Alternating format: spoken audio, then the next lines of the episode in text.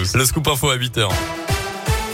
Et elle a une pas de restrictions importantes, mais des mesures de vigilance pour faire face à la cinquième vague de l'épidémie. Voilà ce qu'ont annoncé hier soir Jean Castex et Olivier Véran après un nouveau conseil de défense sanitaire. Fermeture des discothèques vendredi pour un mois.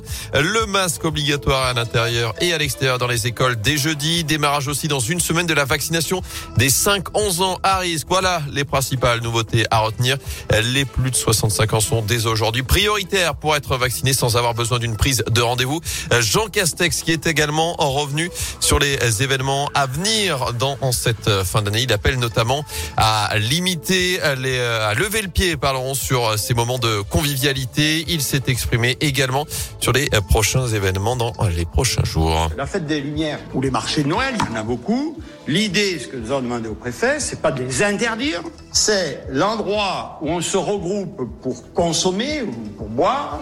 Là, il faut des règles extrêmement strictes le pass, si on peut isoler la zone concernée, et puis euh, des règles de, distanciation visant à assurer le maximum la sécurité.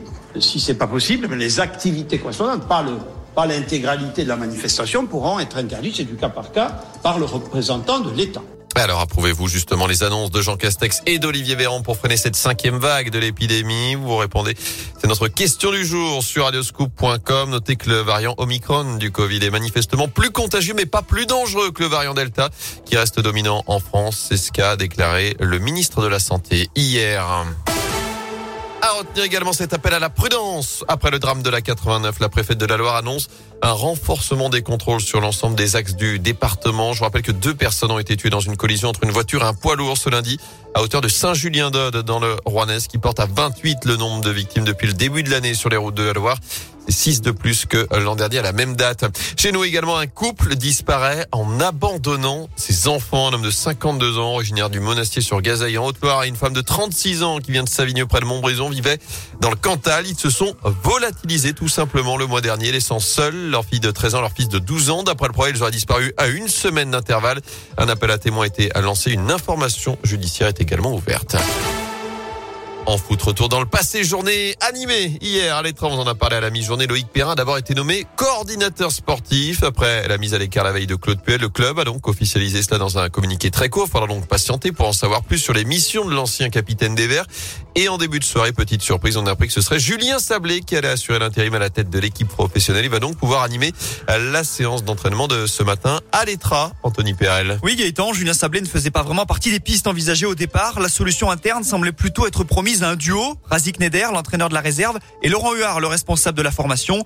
Mais ce dernier semblait moyennement emballé par l'idée de prendre les commandes provisoires de l'équipe première. C'est donc avec Julien Sablé que la SS va démarrer son ère post-Claude Puel.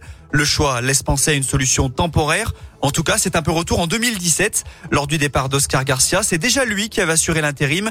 Pas vraiment prêt pour cette mission périlleuse. Son bilan n'avait pas été terrible. Six matchs, deux nuls et quatre défaites, dont un cinglant 4-0 à la maison contre Monaco. C'est Jean-Louis Gasset qui avait ensuite pris le relais.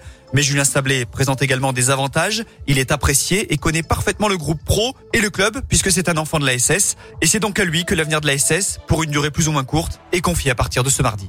Merci Anthony. Notez que dans le même temps, le trio Loïc Perrin, Jean-François Soucas et Samuel Rustem poursuit sa mission pour trouver le futur entraîneur des Verts qui doit donc terminer la saison à saint Sa nomination est en tout cas espérée dans les prochains jours. Merci beaucoup Gaëtan Barlon. Oh, vous êtes euh, dans un timing parfait là. Bam 4 minutes.